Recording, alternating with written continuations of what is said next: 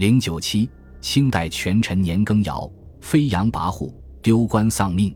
年羹尧是清代康熙、雍正年间人，进士出身，官至四川总督、川陕总督、抚远大将军，还被加封为太保一等公。年羹尧曾运筹帷幄，驰骋疆场，立下赫赫战功。雍正二年入京，深得雍正帝的特殊宠遇，位极人臣。然而，短短一年时间，九十二条大罪，一丈白绫，断送了这个增集高官显爵于一身的大清功臣。究其原因，众说纷纭。有人认为，年羹尧自是功高盖世，不把天子和朝臣放在眼里。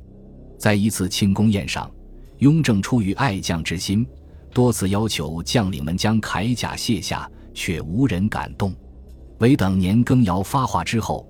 众人才敢卸下铠甲。年羹尧还把朝廷派来的御前侍卫当作奴仆使唤，对雍正的恩诏不行三跪九叩之礼，甚至在知道雍正打算亲笔为陆宣公奏议撰序的情况下，都敢以不愿烦扰圣驾为由自拟序言，更要求雍正公诸于天下。如此飞扬跋扈，雍正岂能容他？对于雍正大力整顿吏治一事。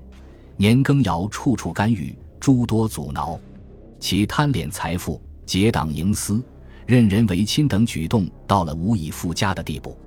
即便是被贬职上任，仍大运财产，更带数千亲兵同往。年羹尧不知收敛地撞在这风口浪尖之上，正好给了雍正帝杀一儆百的机会。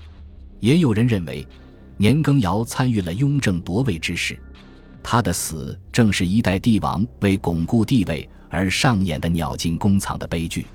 据说康熙帝原本指定皇室四子允提继位，而雍正帝篡改诏书夺取帝位，并且得到当时任川都的年羹尧助其一臂之力，牵制了拥兵于四川的皇室四子允提，使其无法兴兵争位。雍正既登帝位，又有雄才大略、治世贤能。若留下年羹尧这个知其篡位阴谋的功臣，实乃一大掣肘。